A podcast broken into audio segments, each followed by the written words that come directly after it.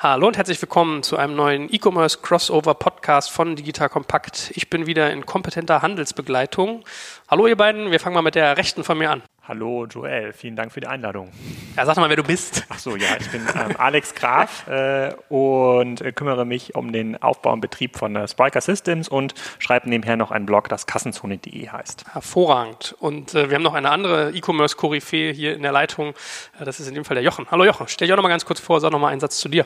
Hallo Joel, danke für die Einladung. Jochen Krisch ähm, von Exciting Commerce. Das mache ich seit zwölf Jahren. Wir haben gerade zwölfjähriges gefeiert und ansonsten Veranstalter der K5-Konferenz. Konferenz für den Onlinehandel. Genau, so und heute wollen wir über ein sehr spannendes Thema reden. Es geht in die Horizontale und zwar reden wir über Matratzen, ja, wo man sich so denkt, was ist hier mit uns passiert, dass wir jetzt anfangen über Matratzen zu reden. Aber es gibt ja diesen riesigen Hype, initiiert durch irgendwie das US-Vorbild Casper, dass mittlerweile äh, ganz viele äh, kleine Startups aus dem Boden oder auch manchmal auch große äh, gepoppt sind, die sich dem Thema Matratze widmen. So und wir wollen heute mal durchsprechen, was hat das eigentlich für eine Sinnhaftigkeit? Ja, das heißt, wie funktioniert dieses Geschäftsmodell? Was kann da die Langzeitstrategie sein? Hat das überhaupt Erfolgsaussichten? Berichten und wollen dann natürlich, wenn man hier schon zwei Handelsexperten hat, auch mal so den Blick über den Tellerrand werfen, wie sollte der Handel darauf reagieren, gerade wenn man so größere Player hat wie jetzt ein Kraft, die zum Beispiel darüber nachdenken, was man damit tut. Also das wird unser Ausgangsblick dann nach hinten raus, ähm, zu sagen, wie kann man damit jetzt arbeiten, was bedeutet das für den Gesamtmarkt.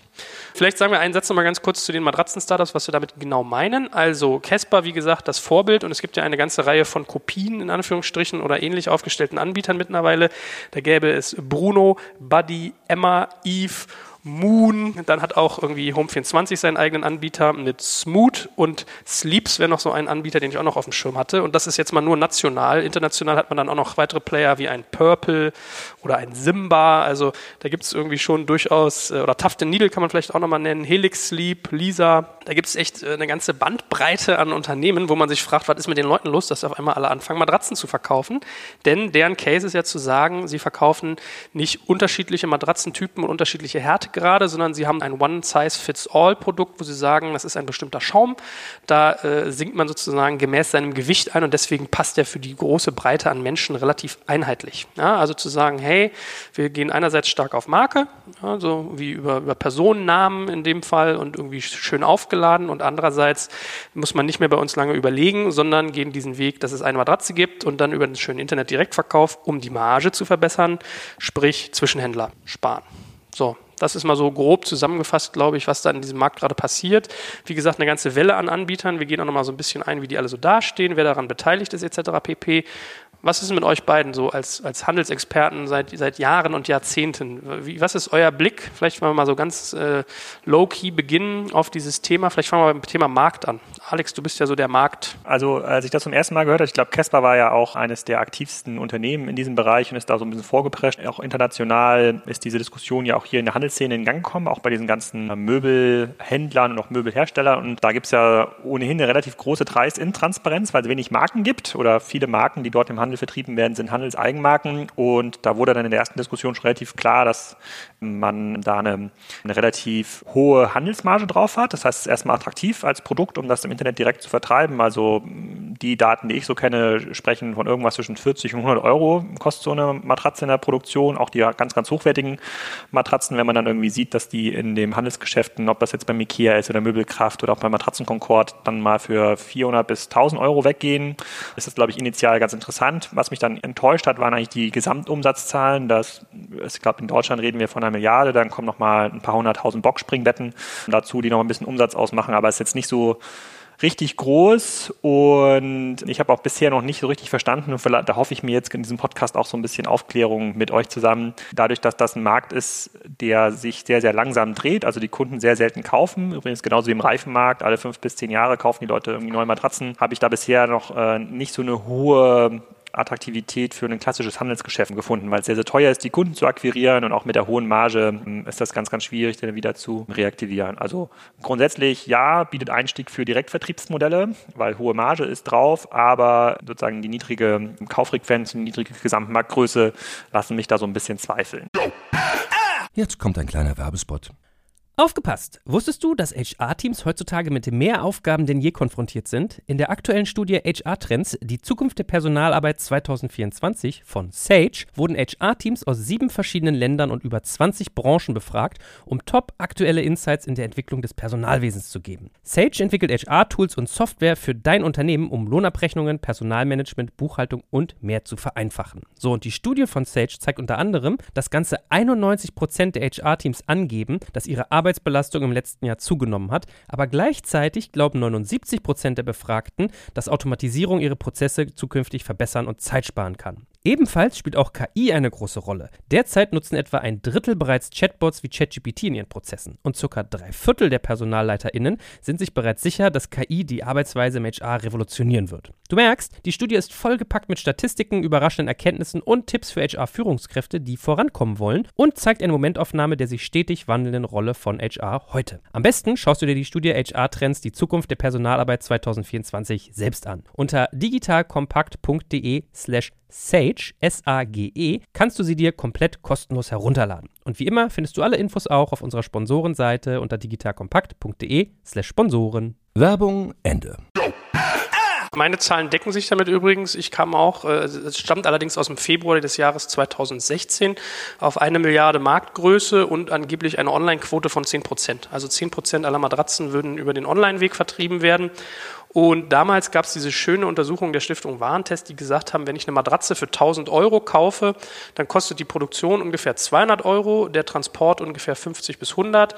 Der Handel verdient daran 350 bis 400 Euro und für Werbung fallen nochmal 100 Euro bis 150 an und Vaterstaat kriegt 160 Euro müssen eigentlich 190 sein. Also long story short, das deckt sich eigentlich mit deinen Zahlen, dass man so 35 bis 40 Prozent äh, beim Händler sozusagen belässt und wahrscheinlich noch irgendwie sehr großzügig gerechnet, wenn du sagst, deine Produktionskosten liegen eher bei 40, hier ist man von 200 bis 250 ausgegangen.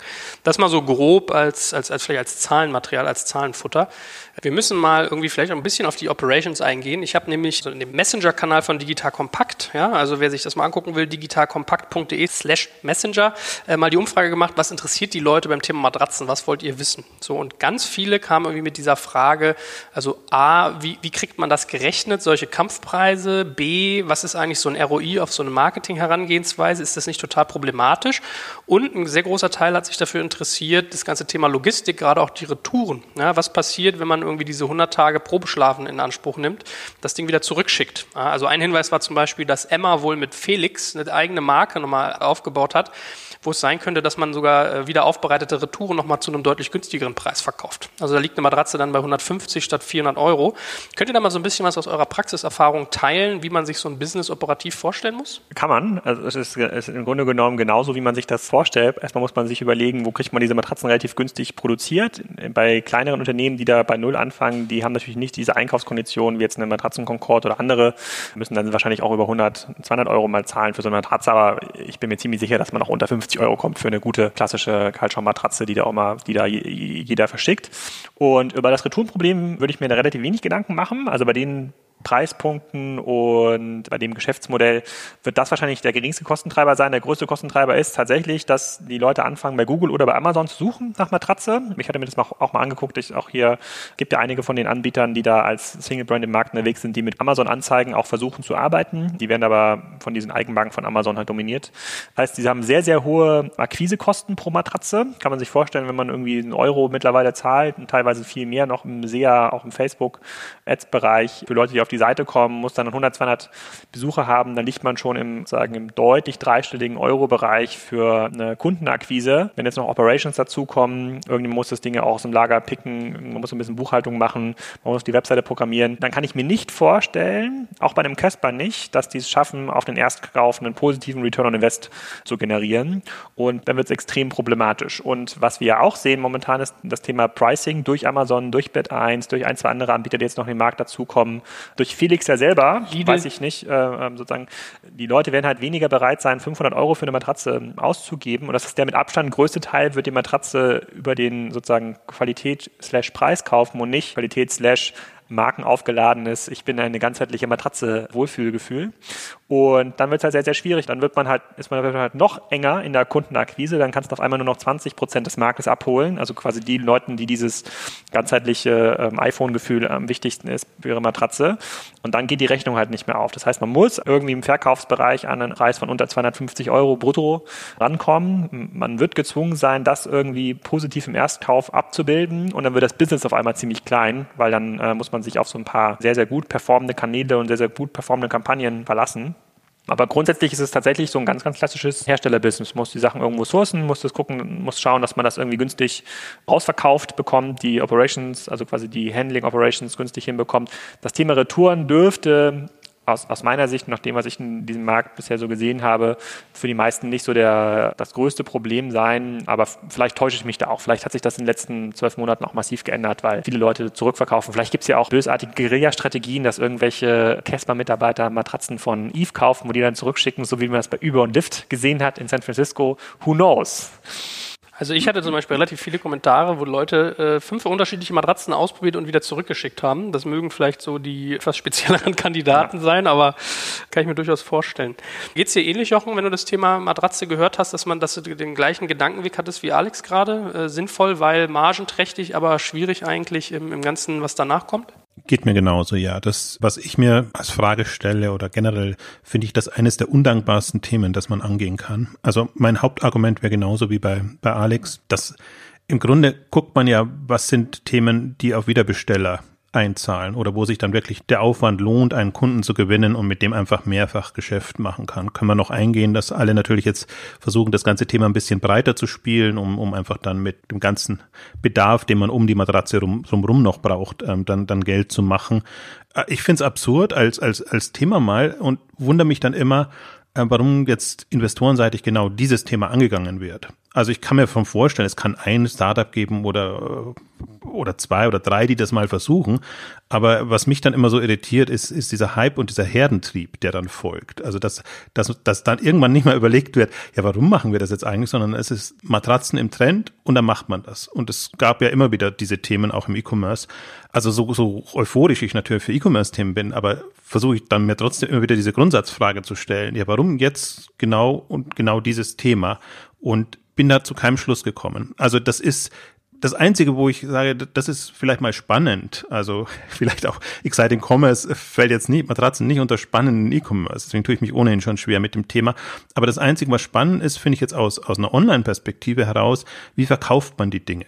Also ist ja eine andere Präsentation, eine, eine, eine komplett andere Kundenansprache, wie man so eher, ja, komplex sind sie jetzt gar nicht als, als Matratzen, aber wie man solche Themen, vielleicht muss, muss man da ja sagen, wie verkauft man langweilige Themen jetzt im Matratzenkontext, aber man sieht ja auch, wie die Seiten aussehen und, und wie das Ganze dann gestaltet ist. Da finde ich es spannend, das zu verfolgen, weil das, das ist wirklich eine, eine Herausforderung, die im E-Commerce nicht gelöst ist und die auch für andere komplexere Themen jetzt eher noch relevant ist. Aber ansonsten ganz, ganz schwierig. Und ich wundere mich dann nur immer, und deswegen muss man so ein bisschen ernst nehmen, dass natürlich auch ernsthafte Investoren einsteigen. Also es ist ja nicht so, dass das jetzt irgendwo herkam und, und, und ganz x-beliebige das machen, sondern das sind auch äh, im Grunde, also einerseits angesehene Investoren, aber andererseits auch Investoren, die schon wirklich spannende Geschichten gemacht haben. Also deswegen bin ich da so ein bisschen mh, hm, hin und her gerissen. Ich bin mir nicht ganz sicher, ob sozusagen, ein, sozusagen der Einstieg großer Investoren diesen Markt seriöser erscheinen lassen sollten. Aber wenn ich diesen, sozusagen auf diesen Markt schaue und quasi auf das Kauf Kaufverhalten die Preispunkte und Margen. Ne, dann könnte man auch jetzt, das könnte man genauso gut für Fahrräder machen, das könnte man genauso gut für Gartenmöbel machen. Da sind wir in ähnlichen Preisbereichen, ähnliche Kauffrequenz, also alle paar Jahre mal wieder. Die sind alle mittlerweile, werden die so produziert, dass man die deutlich besser versenden kann, wenn man Gartenmöbel online bestellt hat. Und da sind gigantische Margen drauf. Das, das ist für mich nicht so ganz nachvollziehbar, wo da dieser Hype herkommt. Und initial diese Casper-Argumentation aus den USA, die ja auch stark über Podcasting dort gewachsen sind, war ja, naja, im klassischen Handel, da wirst du betrogen, ja, da ist mega viel Marge drauf und wir super fair schicken die Matratze nach Hause, kannst 100 Tage Probe liegen. Das ist jetzt von der Kundenansprache und von sozusagen vom Marketing natürlich deutlich innovativer aber das macht das Handelsmodell nicht spannender für mich. Und fairerweise haben sich die sagen, deutschen Matratzenbrands, die sich dort etabliert haben oder etablieren wollen, leider nicht abgehoben von dem, was Casper gemacht hat. Die einzigen, die sich da abheben, sind aus meiner Sicht Bed 1, die das aber auch, glaube ich, schon vor Casper gemacht haben. Die, ich weiß gar nicht, wie, wie treten sie nochmal auf, die Anti-Kartell-Matratze. Ich glaube, das wäre so ein bisschen der, äh, sozusagen die Story, die die mal erzählt haben oder die die immer noch, die immer noch treiben. Das Lustige zu der Geschichte ist aber, wenn du dich bei den Wettbewerbern von Bed 1 unterhältst, dann erzählen die dir immer, dass der Typ, der das macht, irgendwie irgendwelche Siegel von denen nicht mehr nutzen darf, von den offiziellen Matratzenherstellern und deswegen gezwungen war, eine eigene zu machen. Also das hat ja manchmal schon so leicht mafiösen Charakter, wie man sich da gegenseitig äh, die Luft zum Atmen raubt. Glaube ich auch. Ich, gucke da ganz neutral drauf und überlege mir, naja, wer macht eigentlich ein gutes Angebot, wo würde ich als Kunde kaufen? Hatte jetzt auch zweimal die Gelegenheit, neue Matratzen zu kaufen. Einmal, als wir umgezogen sind, haben wir das im Rahmen sozusagen des Doppelbettkaufs alles im dänischen Bettenhaus gekauft. Habe auch ein super Angebot bekommen. Statt 1000 Euro die Matratze nur 600. Fürs Gästezimmer hatten wir noch eine neue Matratze gesucht und da sind wir doch bei Bett 1 gelandet, weil der Preis relativ unschlagbar ist. Das, sozusagen, die Matratze ist auch total, äh, total okay und da in diesem Fall, und gut, ich bin jetzt nur n gleich 1 in, in dieser Stichprobe, mir fällt es halt total schwer zu verstehen, wie man in so einem Markt, wo es auch so einen Preisführer gibt wie Bett 1 und ein, zwei andere Brands sind ja da ähnlich unterwegs, dann ist dieses Margenargument auf, auf einmal nicht mehr da. Also die haben dann auch nicht mehr mehrere hundert Prozent Marge da drauf, sondern noch 30, 40 Prozent Marge. Sprich, die müssen mit jedem Erstkauf profitabel sein. Damit fällt das Geschäftsmodell für die Matratzen-Businesses auseinander, die so einen klassischen Customer Lifetime Value zielen, weil die sagen, okay, für die erste 500 Dollar Matratze, die ich verkaufe, die, die muss noch nicht profitabel sein. Ich mache das dann mit, keine Ahnung, irgendeinem Zubehör, dem Lattenrost, dem bestickten Kissen. Und das macht mir schon Sorgen. Und das ist quasi eine Entwicklung, die ist ja innerhalb von Monaten passiert und nicht innerhalb von Jahren. Und da frage ich mich schon, wie quasi das Investmentmodell aufgehen soll für die meisten dieser Modelle. Also ich meine, ich habe so ein bisschen den Eindruck, dass das getriggert ist von dieser neuen Markendenke, die um sich greift. Also Project A ist ja da auch so ein Verfechter davon, dass sie sagen, hey, wir glauben mittlerweile sehr stark daran, Marken aufzubauen und über einen Online-Direktvertrieb zu arbeiten, mit dem Ziel eigentlich irgendwann hinzukommen, dass man sozusagen Plattformgedanken hat oder was ja bei denen auch mal Thema ist, ist äh, Drittmarkenportfolio ist halt nicht sehr margenträchtig, deswegen sind die sehr, sehr äh, markenorientiert. Ja, also Pets Daily im Bereich äh, Hundefutter, auch wenn das jetzt vielleicht gerade nicht das beste Beispiel dieser Tage ist, oder ihr Horizon Studios. Also ich habe so ein bisschen das Gefühl, das ist so ein bisschen US-Hype, der darüber schwippt. Ja, äh, Casper mit, was haben die an Cash gekriegt? 70 Millionen Dollar, glaube ich, so in dem Dreh und äh, dann so dieser, dieser Markengedanke, weil ich meine, die, die Cases sind ja eigentlich schnell erzählt. Ne? Hoher, hoher, Preis, geringe Wiederkaufsquote, was du gerade gesagt hast, also brauchst du auf den ersten Verkauf profitabel sein.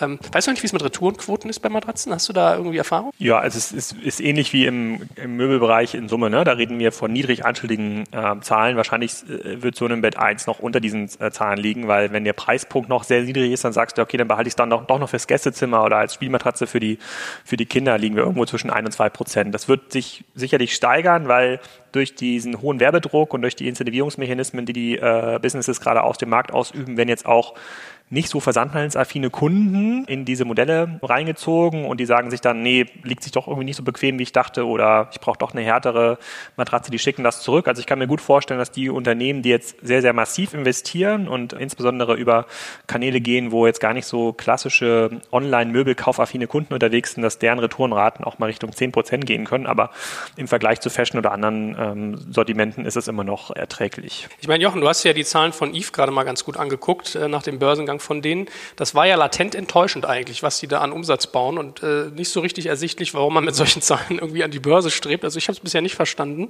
Was war dein Blick? Was hast du da mitgenommen an der Front? Ich genauso. Also das, die sind natürlich jetzt sehr früh an die Börse gegangen, sind natürlich im unregulierten Markt und ja, im Grunde schockierend. Also das ist ja jetzt eines der wenigen Beispiele, wo man wirkliche Einblicke hat, was einerseits der Umsatz und die Umsatzentwicklung ist, andererseits auch, was da übrig bleibt. Und natürlich ist die These immer, sobald das eine gewisse Größenordnung erreicht hat, dann funktioniert das schon. Aber die, die Zahlen sind schockierend. Also vielleicht auch gar nicht so sehr die Zahlen, sondern auch die Bewertung, die damit erreicht wurde. Also die haben ja über 40 Millionen Pfund eingenommen jetzt für das Unternehmen. Und wenn Sie dann schon sagen, das wird hauptsächlich ins Marketing fließen, dann ist für mich schon, ich habe ja auch geschrieben, geht dann Richtung New Economy denke. Also was mir nicht so ersichtlich ist, wie das wirklich ein stabiles, langfristiges Geschäftsmodell werden soll. Also andere Modelle, die ja auch viel mit Marketing arbeiten, also jetzt angenommen HelloFresh geht an die Börse oder andere, aber da sieht man zumindest, wie das darauf einzahlt und, und wie dann ein langfristiger Nutzen da ist. Da tue ich mich unheimlich schwer. Und was ich bei Eve gut finde, muss ich auch dazu sagen, ähnlich wie bei Casper oder so, in der Markenbildung kann man ja durchaus sagen, okay, die geben sich wirklich Mühe, das Matratzenthema anders darzustellen, in eine andere Richtung hinzubekommen.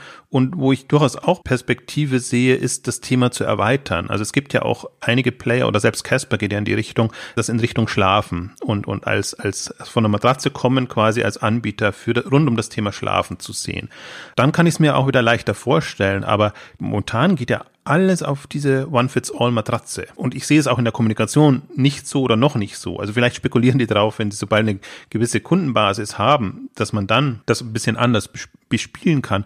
Mir ist jetzt bei, um nochmal auf Eve zurückzukommen, eher aus dem, aus dem Börsenprospekt oder aus den Unterlagen, ist mir nicht klar geworden, ja, was das langfristig sein soll. Also tu mich unheimlich schwer damit, muss ich ehrlich sagen. Ich habe deine Zahlen mir nochmal angeguckt aus dem Börsenprospekt, die du aufgegriffen hast, um es nochmal drunter zu brechen.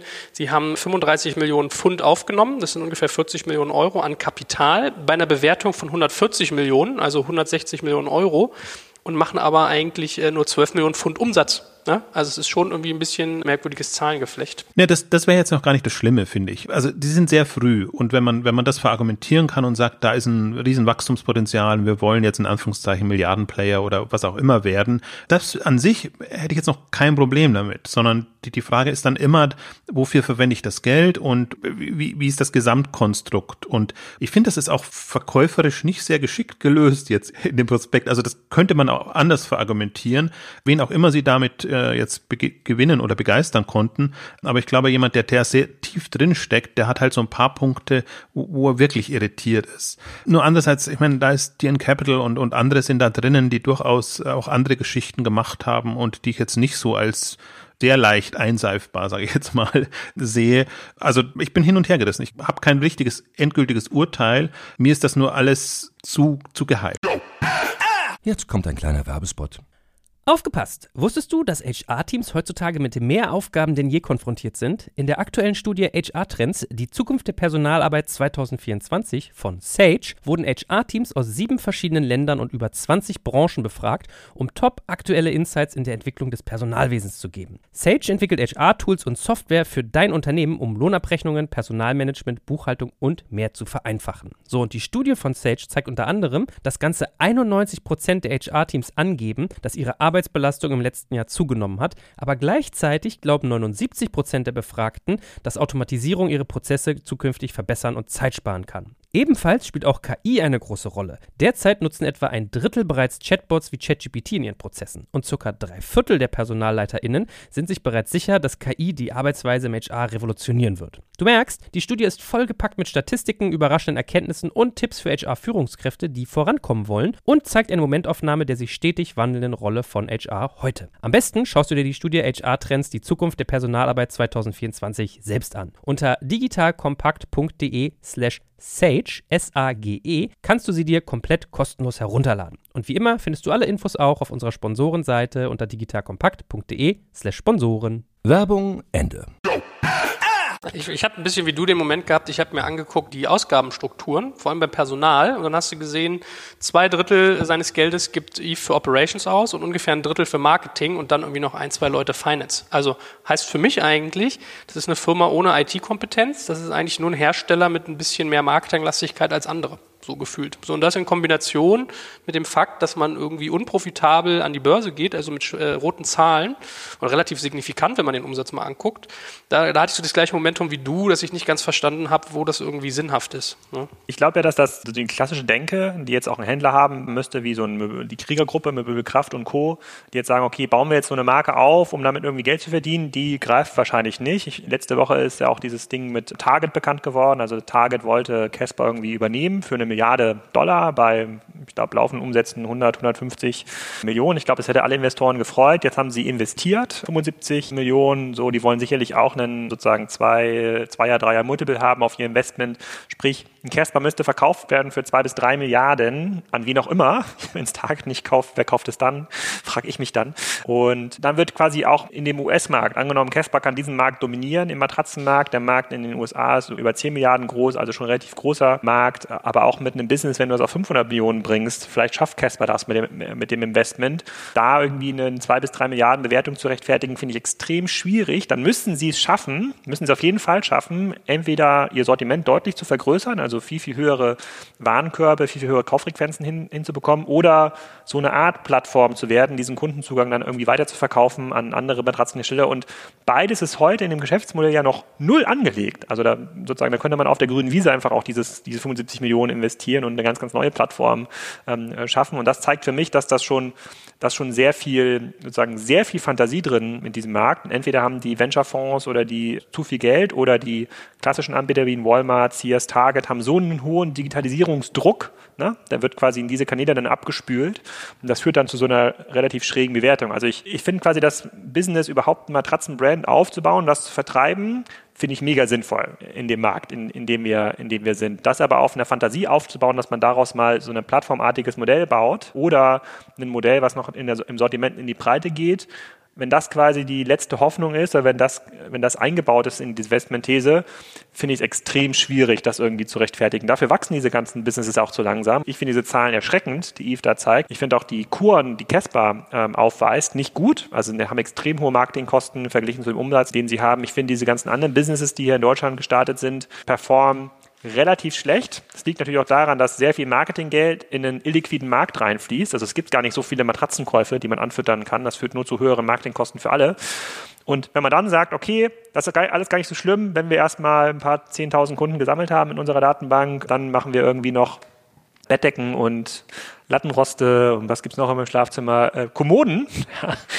das, äh, das treibt mir schon so ein bisschen die ähm, Sorgenfalten auf die Stirn. Also das ist so das, was ich so wahrnehme in dem Markt. Also ich sehe auch bei aller Fantasie und aller Liebe für solche Geschäftsmodelle kann ich mir heute nur ganz, ganz schwer vorstellen, wie auch zukünftige Revenue Streams für diese Businesses aussehen sollen, um so eine hohe Bewertung zu rechtfertigen. Dafür ist der Markt einfach viel zu klein. Das ist sozusagen, wir reden in den USA von einem Markt, der 10 Milliarden groß ist. Das ist quasi im Vergleich jetzt zu anderen Sortimenten, Industrien, so Sport, Fashion, Consumer Electronics. Das ist es ist extrem wenig und dafür finde ich jetzt das, was ein Casper gezeigt hat, auch das, was ein Eve zeigt, das sieht man auch in diesem in dem Börsenprospekt, da steckt relativ wenig Fantasie und Hirnschmalz drin. Das ist einfach nur relativ stupide runtergeschriebenes, äh, ich mache jetzt mal ein Brand-Business. Ich weiß nicht, ob ihr das mitverfolgt, aber ich, ich finde ja im, im, im Möbelmarkt momentan einen der spannendsten Player Steinhoff. Äh, ein ganz, ganz klassisches Unternehmen, kennt in der Marke auch nur in bestimmten Regionen jemand, aber die sind eigentlich sehr lang in Südafrika an der Börse, sind jetzt auch in Deutschland an die Börse gegangen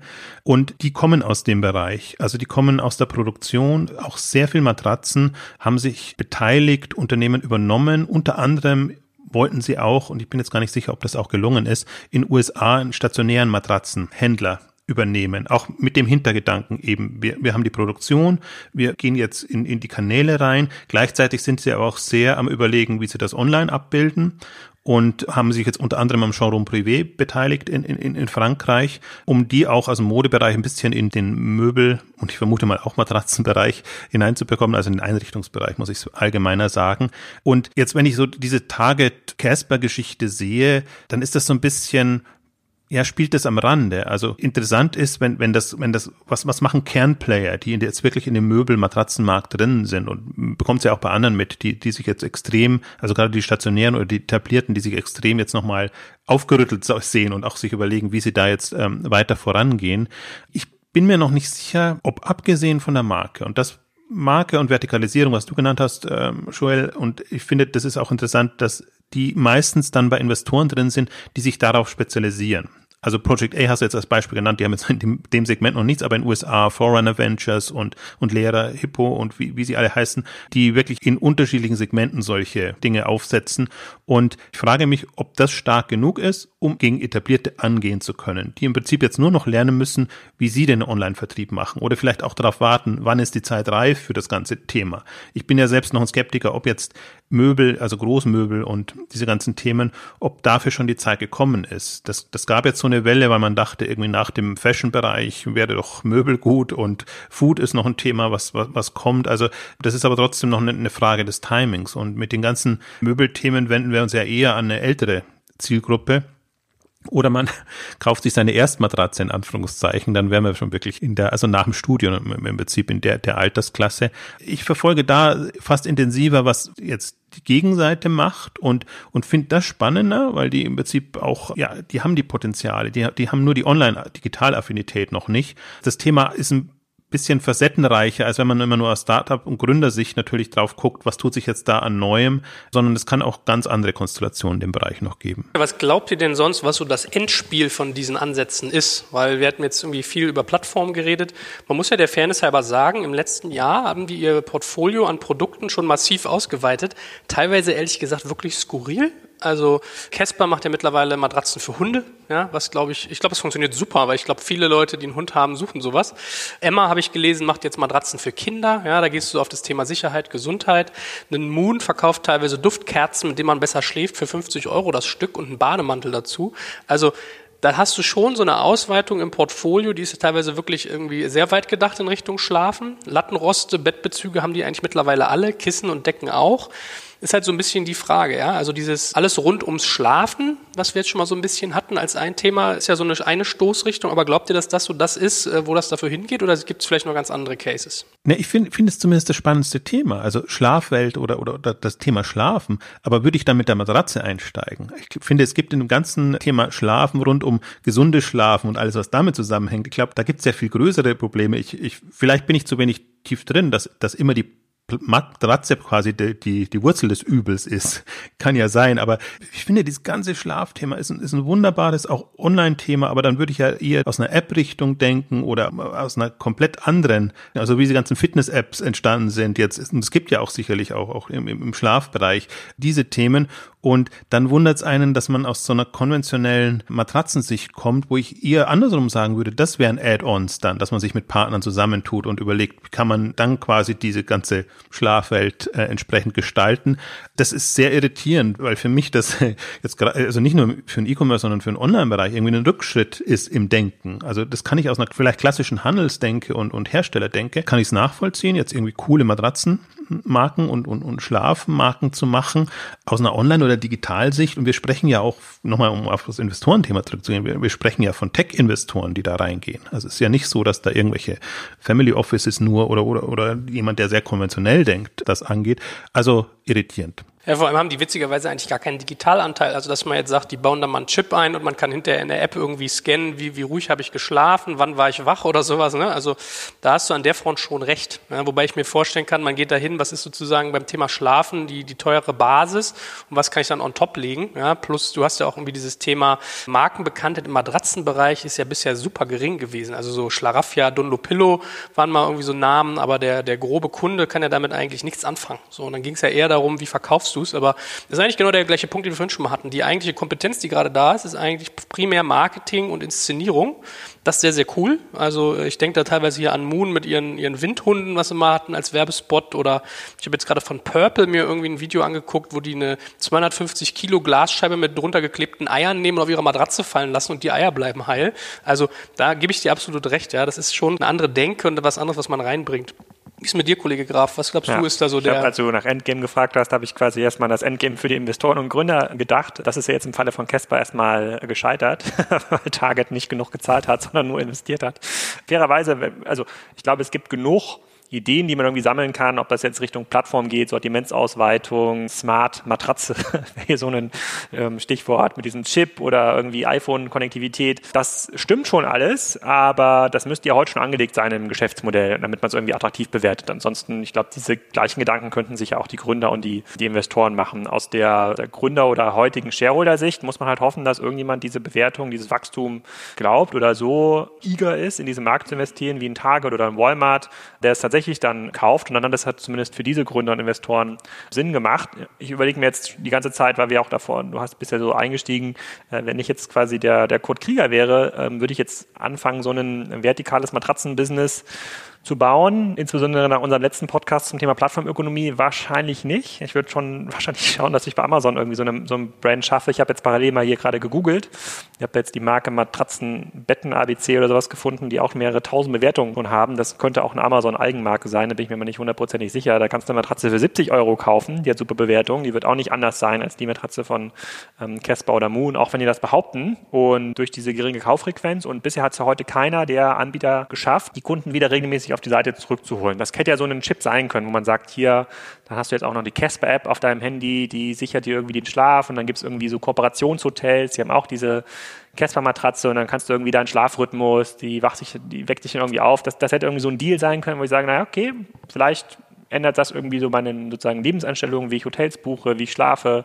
Aber das, das ist ja nirgendwo angelegt. Das ist wirklich immer nur, das hätte jetzt auch von einem, irgendeinem Händler kommen können mit einer guten Agentur, der es jetzt doch mal schafft, äh, zu sagen, komm, ich baue jetzt nicht nur eine Eigenmarke, sondern baue eine richtige Matratzenmarke auf. Aber ich habe jetzt immer noch nicht rausgefunden, es wird, je länger wir sprechen, eigentlich zunehmend uninteressanter, eine Matratzenmarke, eine Matratzenmarke zu, äh, ähm, zu, zu, bauen, weil dieses ganze Thema auch Versand, Retoure, das, äh, das bleibt nun mal ein relativ großteiliges Gut. Es ist schwer digitalisiert realisierbar. In Deutschland wird das mit diesem Chip wahrscheinlich nicht so einfach, eine Zielgruppe zu etablieren sein, was das Thema Datenschutz angeht. Äh, wirst auch weniger Investoren finden für dieses Thema, weil das Casper nicht macht und dann machen es auch die Investoren in Deutschland nicht, die in solche Businesses rein investieren. Aber das, das Endgame muss sein, dass es einer dieser großen Handels, Handelsbrands kauft und dafür finde ich die Bewertung einfach schon absurd hoch. Ja, vor allem, also ich muss ja sagen, ich habe mir mal so ein bisschen die Similar Web Zahlen angeguckt der einzelnen Anbieter und man hat immer so den Eindruck, dass das irgendwie so ein Kampf auf Augenhöhe der Nachrücker ist gegen das große Casper und es ist halt beileibe überhaupt nicht. Ich habe es mal versucht, für Casper nur den deutschen Traffic äh, irgendwie zu applizieren. Da waren die so bei 100.000 Visits in dem Dreh.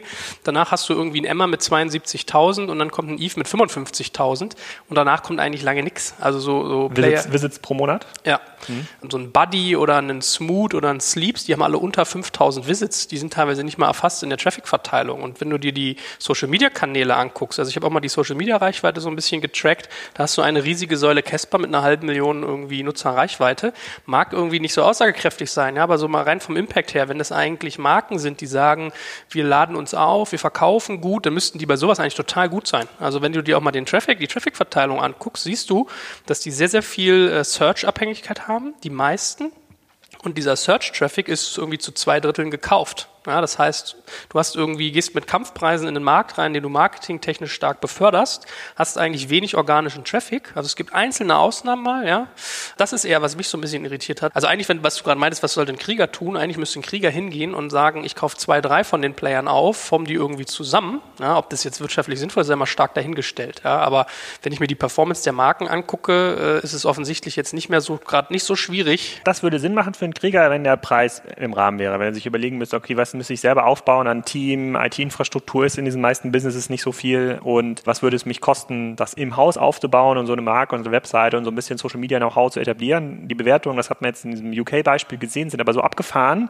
Das wird sich wahrscheinlich für den gar nicht lohnen. Für den wird sich aber lohnen, alle quasi Matratzen-Startups permanent in Akquisitionsgespräche zu fangen ja, und sie zu, die zu beschäftigen und das immer noch selber aufgrund der hohen Bewertungen, die in diesem Markt sind, sozusagen, das ist ja, hat, hat quasi, haben diese Startups natürlich auch so ein bisschen mitgetrieben, sind sie jetzt auf sich gestellt. Ich glaube, dieser Käufermarkt ist jetzt gar nicht mehr so da. Jetzt müssen sie schaffen, dieses Business profitabel zu machen. Und das heißt, sie müssen, es gibt ja verschiedene Möglichkeiten, ne? Sortimentsausweitung, dann doch nochmal mehr als diese One-Size-Fits-All, nochmal höherwertige Auflagen obendrauf. Das sind ja diese Kunstgriffe, die dann auch einen Matratzenkonkord oder auch ein dänisches Bettelager dann macht. Die sagen dann, hier gibt es noch eine bestimmte Latex-Auflage, die kostet nochmal 300 Euro oder hier ist nochmal irgendwie goldenes Katzenhaar eingewebt und äh, das ist für Allergiker besonders geeignet, was auch immer.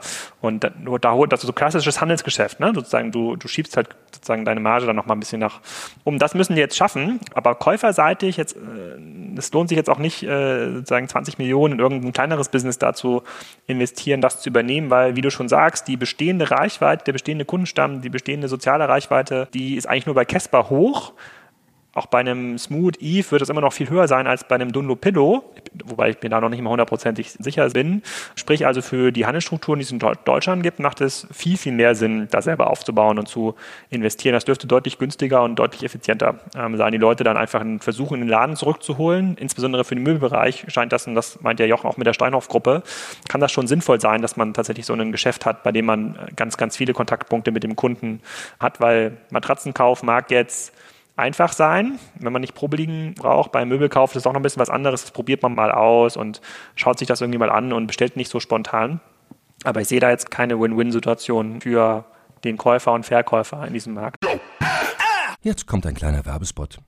Aufgepasst! Wusstest du, dass HR-Teams heutzutage mit mehr Aufgaben denn je konfrontiert sind? In der aktuellen Studie HR Trends, die Zukunft der Personalarbeit 2024 von Sage, wurden HR-Teams aus sieben verschiedenen Ländern und über 20 Branchen befragt, um top aktuelle Insights in der Entwicklung des Personalwesens zu geben. Sage entwickelt HR-Tools und Software für dein Unternehmen, um Lohnabrechnungen, Personalmanagement, Buchhaltung und mehr zu vereinfachen. So, und die Studie von Sage zeigt unter anderem, dass ganze 91% der HR-Teams angeben, dass ihre Arbeit Arbeitsbelastung im letzten Jahr zugenommen hat, aber gleichzeitig glauben 79 Prozent der Befragten, dass Automatisierung ihre Prozesse zukünftig verbessern und Zeit sparen kann. Ebenfalls spielt auch KI eine große Rolle. Derzeit nutzen etwa ein Drittel bereits Chatbots wie ChatGPT in ihren Prozessen und circa drei Viertel der PersonalleiterInnen sind sich bereits sicher, dass KI die Arbeitsweise im HR revolutionieren wird. Du merkst, die Studie ist vollgepackt mit Statistiken, überraschenden Erkenntnissen und Tipps für HR-Führungskräfte, die vorankommen wollen und zeigt eine Momentaufnahme der sich stetig wandelnden Rolle von HR heute. Am besten schaust du dir die Studie HR-Trends, die Zukunft der Personalarbeit 2024 selbst an. Unter digitalkompakt.de slash Sage, S-A-G-E, kannst du sie dir komplett kostenlos herunterladen. Und wie immer findest du alle Infos auch auf unserer Sponsorenseite unter digitalkompakt.de slash Sponsoren. Werbung Ende. Aber eigentlich hast du recht, es wäre eine interessante Theorie zu sagen, ich binde die in Gespräche, dass die sich nicht auf ihre Operations konzentrieren können, versuche die Marketingpreise hochzuhalten, treibe die Insolvenz und kaufe mir dann irgendwie zwei, drei Marken nur raus, also eine Insolvenzmasse und vielleicht ein oder zwei Köpfe, die marketingtechnisch schlau sind. Aber Jochen, was denkst du, wenn du Steinhoff schon ins Spiel bringst? Was glaubst du, würdest du tun, wenn du jetzt ein großer Händler wärst? Noch eine Anmerkung zu dem, ich glaube, du hattest Bruno auch als, als Beispiel mit drin und Bruno waren die, die sich sofort nach dem Artikel gemeldet haben, als äh, der Eve-Börsengang und gesagt haben, äh, guck doch auch mal auf uns. Wir sind bootgestrapped und wir, wir sind so weit gekommen, jetzt rein aus eigener Kraft, haben keine großen Investoren drin, haben kein großes Kapital dahinter und kommen trotzdem ganz gut voran, sind jetzt auf einem Umsatzlevel waren sie dann auch sehr offen von, ich glaube, das haben sie auch veröffentlicht gehabt, von 6,2 Millionen Euro. Also auch noch ein sehr junges Unternehmen. Und gut, das sind bei diesen hohen Preispunkten sind das immer gar nicht so viele Stück dann und gar nicht so viele Kunden. Ich glaube, das sollte man immer auch noch fairerweise dazu sagen, dass es auch, auch solche noch gibt.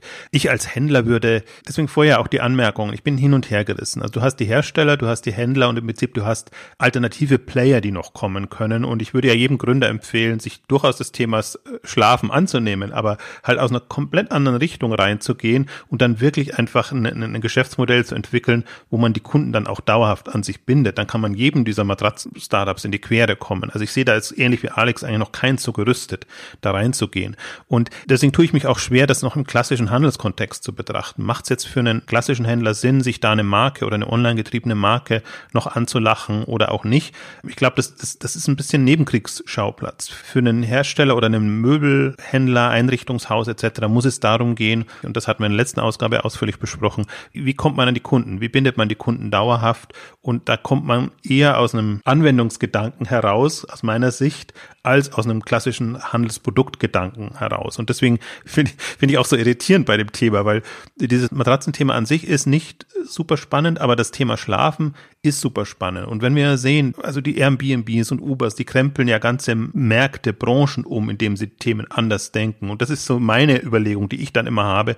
Also man kann ja fast aus jedem Thema kann man irgendwie so ein Verb machen und dann nimmt man das Verb und versucht dann daraus äh, Geschäftsmodelle oder Themen zu entwickeln und wirklich mal vom Thema Schlafen ausgehend das zu machen. Darüber muss sich ein Händler Gedanken machen, sich zu überlegen, wie sieht das Thema Schlafen künftig aus? Womit gewinne ich meine Kunden? Haben wir das Thema, was Alex letztes Mal angesprochen hat. Muss ich mir den Zugang zu den Kunden kaufen? Wahnsinnig viel da investieren, wie es viele der Matratzen-Startups jetzt machen? Oder finde ich einen smarten Hebel, so dass ich sage, ich bin der, der, der Schlafkontext dann der, der relevante ist. Und das kann wieder aus jeder Richtung kommen. Da bin ich etwas enttäuscht, dass ich da im Grunde nicht genügend sehe. Also es gibt viele andere angrenzende Themen, wo, wo sehr viel Aktivität da ist. Jetzt gerade in, in, in dem App-Kontext beim Thema Schlafen nicht. Also und das wären für mich eher, wenn ich jetzt Händler wäre, würde ich mir diese Felder angucken, kann aber schon gleich sagen, da tut sich so wenig momentan. Das sind äh, Brillen ist ja das andere große Hype-Thema. Das, da ist das, das äh, mehr Aktivität als jetzt in dem schlafen. Aber, aber ich würde mal ganz kurz bei diesem Rudo-Beispiel bleiben. Ne? Wenn da jetzt keine Investoren drin sind und nur ganz wenig Investoren. So, an, die machen jetzt vielleicht 6,5 Millionen Umsatz und jemand will die kaufen. Man nimmt irgendwie einen 1 1.x Multiple sagt so, für 10 Millionen kaufe ich dich, liebes Bruno. So, was kauft man denn da? Ne? Man kauft irgendwie 10, 20.000 Kunden, ja, sozusagen, die da schon mal so eine Matratze ähm, gekauft hat. Die haben irgendwie einen, sozusagen ein Produktionssystem, was so halbwegs sinnvoll ihre Boxspringbetten und Matratzen an den Kunden bringt. Würde sich das jetzt lohnen für einen großen Möbelhändler? Könnt ihr auch einen Lutz zum Beispiel kaufen, wenn man der zweitgrößte in Europa nach Ikea. Würde sich das jetzt lohnen, da 10 Millionen in die Hand zu nehmen, um dann auf der Webseite direkt zu wachsen? Was nach unserer bisherigen Analyse nicht so viel Sinn macht, weil die Preise für die Kundenakquise sozusagen komplett durchgedreht sind. Sollten die sich sowas in den Laden stellen und sagen, guck mal, jetzt gibt es das Bruno-Bett auch bei uns oder vielleicht bei uns vor Ort zu einem Vorzugspreis nochmal, komm doch bitte mal in unsere Lutz-Filiale oder in die Möbelkraft-Filiale. Das müsste man sich überlegen, weil das Äquivalent dazu ist ja, so eine Seite oder so ein Brand dann irgendwie selber aufzubauen, wenn man glaubt, dass Matratze dieser Einstieg ist in diese Schlafwelt, also dass das quasi dieser Anker ist für diese Story, um die Leute in diesen Laden zu locken und auch wäre ich bereit, 10 Millionen irgendwie für 20.000 Kunden auszugeben, also 500 Euro Akquisitionskosten pro Kunde, wobei das ja schon Kunden sind, die Matratze unter dem Boxspringbett gekauft haben. Das heißt, es ist gar nicht mehr so einfach, denen jetzt noch eine Matratze aufs Auge zu drücken. Das wäre noch ein Deal, so eine, so eine Abo-Matratze, die quasi jedes Jahr getauscht, jedes Jahr getauscht wird. Da könnte ich mir noch ein Geschäftsmodell vorstellen. Ach, ja, weiß ich nicht, aber sogar, also könnte sein, dass das ein sinnvoller Punkt ist für einen größeren Händler, weil er sagt, okay, ich schaffe es quasi, diese Akquisition alleine dadurch zu rechtfertigen, dass ich eine coole Story habe, die Leute in den Laden äh, ähm, zu bringen. Aber da sieht man halt schon, sogar diese 10 Millionen sind, die ich jetzt hier komplett aus, dem, aus, aus der Luft gegriffen habe. Vielleicht sind es auch nur 5 Millionen oder 15, die man dafür ausgeben müsste. Das ist gar nicht so einfach zu ja, rechtfertigen. Nach bewertung wäre es schon ein bisschen mehr. Bitte? Nach Eve hat ja jetzt den neuen Standard gesetzt. Ja. Das heißt, da musst du schon ein bisschen höher gehen. Die Bank würde ich gerne mehr kennenlernen, die das äh, sozusagen begleitet hat. Aber wenn man dann überlegt, ein quasi klassisch über VC gestartetes Business, was so groß ist, müsste schon 50, 60, 70 Millionen erlösen im Verkauf, damit irgendwie die Multiples für alle am, Ende des Tages stimmen. Boah, das finde ich schon extrem, extrem harter Sale, ähm, sowas irgendwie durchzusetzen. Also ich finde, du hast da die Antwort eigentlich selber gegeben. Ich habe witzigerweise die gleiche Rechnung gemacht wie du, 13.000 verkaufte Matratzen roundabout. Lass vielleicht mal sagen, dass manche mehr als eine Matratze kaufen, weil sie irgendwie für ihren Partner mitkaufen. Das ist jetzt kein geiles Business für so einen Betrag irgendwie zu kaufen. Ne? Weil ich habe umgekehrt auch drüber nachgedacht, weil du meintest auch mit Bruno mit gebootstrapped. Da habe ich auch drüber nachgedacht, ob das nicht fast eher ein Nachteil ist oder eine große Schwierigkeit in einem Markt, der so Marketing aufgeladen ist, ob es da nicht eher schlauer ist, was zum Beispiel ein Home24 macht, zu sagen, äh, ich bin schon Händler, ich bin irgendwie auf Möbel versiert, habe die Logistik irgendwie einigermaßen im Griff, gehe jetzt mal hin und baue eine Smooth und baue irgendwie ein eigenes äh, Boxspringbett als Marke auf und gucke, was passiert und nehme mein bestehendes Business als Plattform. Also eigentlich umgekehrt gedacht. Ne? Also Otto macht es ja jetzt ähnlich, so mit, mit ihr Paul Paula. Dann lasst uns doch mal nach hinten raus so ein bisschen das, das Endgame nochmal beleuchten. Also wir haben ja eigentlich schon gesagt, was, wo, wohin es gehen kann, ja. Also diese ganzen Plattformgedanken, Schlafwelt, äh, eher digitalere Modelle äh, und wir haben so ein bisschen die klassischen Händler schon beleuchtet. Wir wollen ja noch den Investment Case jetzt da irgendwie auflösen rund um das Thema äh, Matratzen. Wir können ja mal so ein bisschen irgendwie vielleicht Big Picture geben in, in Deutschland, wie das da ist. Ich habe mir die mal angeguckt. Also wir hatten Bruno, haben wir ja schon gesagt, ist komplett gebootstrapped. So ein Buddy ist ja zum Beispiel aufgefallen, aufgefallen, weil sie irgendwie die Poco-Gründer als äh, Geldgeber haben, ist jetzt äh, schon sehr investorenlastig. Also äh, ich kann natürlich falsch zugeordnet haben, aber bei mir sind irgendwie zwei Drittel in der Hand von äh, VCs, zehn Prozent in der Hand von äh, Business Angel. Also da hast du ein Team, was nur noch ein Viertel des Unternehmens hält. Dann Emma gehört ja zu dieser Bettzeitgruppe, die auch Dormando und besagtes Felix macht. Fand ich ganz interessant, dass da zum Beispiel Carlo Kölzer, der Gründer von 360T, äh, mit investiert hat. Also die sind eigentlich noch sehr gründerlastig, aber haben irgendwie einen gewissen Business Angel Anteil. Eve haben wir schon gesagt, auch relativ, also 56,22 Prozent war mein Wert, liegt in der Hand von Investoren vor dem Börsengang, haben aber auch fünf Finanzierungen gemacht. Da finde ich das jetzt nicht verrückt. Wenn man sich so einen Moon anschaut, das setzt vor allem auf äh, Business Angels bisher, da hast du irgendwie immer noch zwei Drittel in der Hand der Gründer und dann 37 Prozent bei Angels. Und Sleeps, last but not least, ist ja so äh, stark in BMP-Hand. Vielleicht kann Jochen noch mal was zu sagen. Ich habe das nicht so ganz verstanden, wie das aufgehen soll. Die sind wirklich zu 90 Prozent Händen von BMP. Was da sozusagen so der Endplan ist, hat sich mir noch nicht so ganz erschlossen. So. Es gibt auch irgendwie äh, ganz, ganz spannende Geldgeber, so wie zum Beispiel den Kollegen De Graber von Mr. Specs, der ist gleich bei zwei Matratzen-Startups investiert, habe ich gesehen. Das fand ich irgendwie auch ganz kreativ. Genau, und Smooth habe ich noch vergessen, an Home24 angedockt. Also das mal so das Big Picture von der ganzen Investmentlage. Das hat ja per se, finde ich, schon mal so einen gewissen Signaling-Effekt. Also wenn ich eine, eine Matratzenfirma habe, die sowieso schon schwieriges Business hat und irgendwie ein Viertel oder noch weniger der Prozente liegen noch beim Gründerteam, aber man fragt sich ja so ein bisschen, wenn wir jetzt gerade festgestellt haben, für Händler, für große Strategen ist es nicht spannend, die zu kaufen. IPO-tauglich sind sie gefühlt auch nicht an vielen Stellen. Wo soll so ein Business eigentlich noch hingehen? Ja, das wird sich selbst irgendwann tragen und erfolgreich äh, über Jahrzehnte bestehen. Ja. Also was ja spannend ist und, und das ist ein, in dem Kontext noch eine Entwicklung, die ich mit wirklich Neugierde verfolge, ist diese Gruppenbildung. Also du hast ja BNP angedeutet, die machen ja eine Mischung aus, ne, gar nicht eine Mischung, sondern die kaufen zu. Die bauen wirklich eine Gruppe raus. Lumaland jetzt auch unter dem Börsenmantel an, an die Börse gegangen. Ähnlich, aber kurioserweise alle auf das Thema Schlafwelt. Also im, im Einrichtenbereich gibt's ja so viel, was noch offen ist. Und es sind schon einige jetzt an der Börse, Wayfair jetzt als das größte wirklich, ähm, mit, mit, die alles anbieten, in, in Frankreich noch der ein oder andere. Aber ich folge durchaus auch der Argumentation jetzt im, im Schlafweltbereich was, was aufzubauen. Aber die Frage ist, wie kommst du da durch und was sind so deine, deine treibenden Momente da? Und da tun sich alle noch schwer. Also gerade beim BNP sieht man ja, oder hat man gesehen, wir haben sehr ambitionierte Umsatzziele sich vorgegeben, jetzt schon für 2016, aber auch für 2017. Und das ist nicht so aufgegangen, weil eben der Markt jetzt sehr kompetitiv ist und man, man sich unheimlich schwer tut und sich auch bestimmt, bestimmte Dinge angegangen ist, die man vielleicht so nicht weiterführen will. Aber das wäre zum Beispiel eine, eine Option. Also das, sieht man auch in anderen Kategorien. Es müssen nicht immer Unternehmen aufgekauft werden. Ich finde das spannend. Also wenn, wenn sich unterschiedliche Gründerteams zusammen tun und, und dann, dann eine Gruppe draus entsteht. Aber ich kann mir, ich bin ähnlich ratlos, also ich kann mir wenige ähm, Cases jetzt vorstellen. Also, dass man jetzt mit einem Verkauf wahnsinnig reich wird, kann ich nicht, mir nicht vorstellen. Was die Investoren sich davon versprechen, weiß ich auch nicht, weil, weil ich mich ähnlich, ähnlich wie Alex das gesagt hat, mit den Multiples äh, extrem schwer tue, die da zu erwarten sind. Aber andererseits sieht man ja, Eve hat ja geklappt jetzt. Also, das ist aber nur, also mich macht das sehr, ah, wenn ich solche Börsengänge sehe, wo wir jetzt eigentlich eine Phase hatten von durchaus seriösen, ernstzunehmenden Börsengängen, wo man aber auch sagen muss, die relativ spät erfolgt sind. Und wir müssen ja schon wieder in eine Richtung kommen, wo man auch in den frühen Wachstumsphasen eine Chance hat, äh, irgendwie an, an, an Geld zu kommen. Aber da tut es bei mir so ein bisschen weh, wenn, wenn, ich, wenn ich sowas sehe. Und wie gesagt, solange das nicht, nicht Marketing dastehen würde, wenn ich jetzt sehen würde, die würden irgendwie vernünftig investieren und irgendwas Langfristiges aufbauen, dann kann ich mir auch vorstellen, dass es irgendwie ein, ein tragfähiges Geschäftsmodell wird.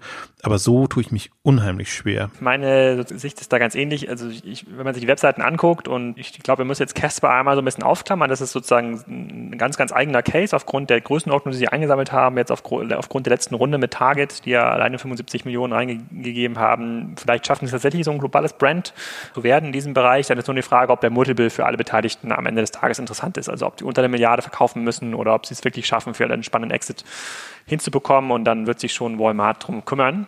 Bei den anderen, bei diesen ganzen kleineren äh, Businesses, da gehört auch Moon dazu, wenn man sich da anschaut. Ich bin jetzt gerade auf der Webseite und sehe, dass sie investiert haben in Strandmatten, die Pyjama-Kollektion, in die Schlafduft. Kollektion. Das ist das, was ich auch befürchtet habe vor einem halben Jahr, als diese Businesses groß geworden sind. Die sind jetzt quasi gezwungen, irgendwie ihren, äh, ihre Bestandskunden oder was sie immer für Bestandskunden halten, mit neuen Produktangeboten zu beglücken. Und rund um das Thema Schlafen, das ein extrem schwer zu verkaufen, glaube ich. Wenn du eine Matratze gekauft hast von Bett 1, habe ich jetzt zum Beispiel ja gemacht. Und wenn die jetzt morgen mit Newsletter kommen, hier, guck mal, Alex, noch der Bett 1 Morgenmantel und die Bett 1 Strandmatte, dann will ich auch ein bisschen veräppelt vorkommen. Aber ich glaube, in diese Richtung werden jetzt viele Marken gehen. Und das wird sich dann, dadurch, dass irgendwann auch der Geldzufluss in diesem Markt beendet sein wird, weil die es nicht schaffen werden, einen positiven äh, ROI auf den Erstkauf zu generieren, wird sich der eine oder andere Richtung Amazon Tmall, denke ich, ähm, verabschieden und dann dort sein Glück versuchen. Und dann wird quasi das sozusagen der Cap-Table einmal aufgeräumt. Richtig exitfähig finde ich jetzt diejenigen, die wo wenig VC-Geld drin ist, wo noch viel Gründeranteile erhalten sind. Und diesen Markt gibt es auch. Ich, ich, spreche ja viel mit Pierre Hafeld, der sozusagen bei, bei eTribes das Thema Möbel relativ intensiv betreut.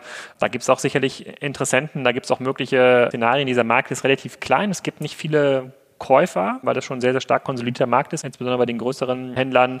Da wird sich sicherlich der ein oder andere sogenannte Exit ergeben, wo dann aber auch die Gründer sicherlich noch ein paar Jahre gefordert sind. Aber mir fehlt tatsächlich so ein bisschen die Perspektive, wie man aus einem Matratzenbusiness nochmal so eine Art Westwing bauen kann oder irgendwas Wayfair-ähnliches, wo man wirklich eine hohe Kauffrequenz hat, eine ganz, ganz breite Produktpalette und die ein relevantes Problem lösen. Das waren noch zwei schöne Herausforderungen. Also ich glaube, äh, vielleicht war man ein Ticken pessimistisch, aber angesichts fehlender Fakten ist das vielleicht auch berechtigt.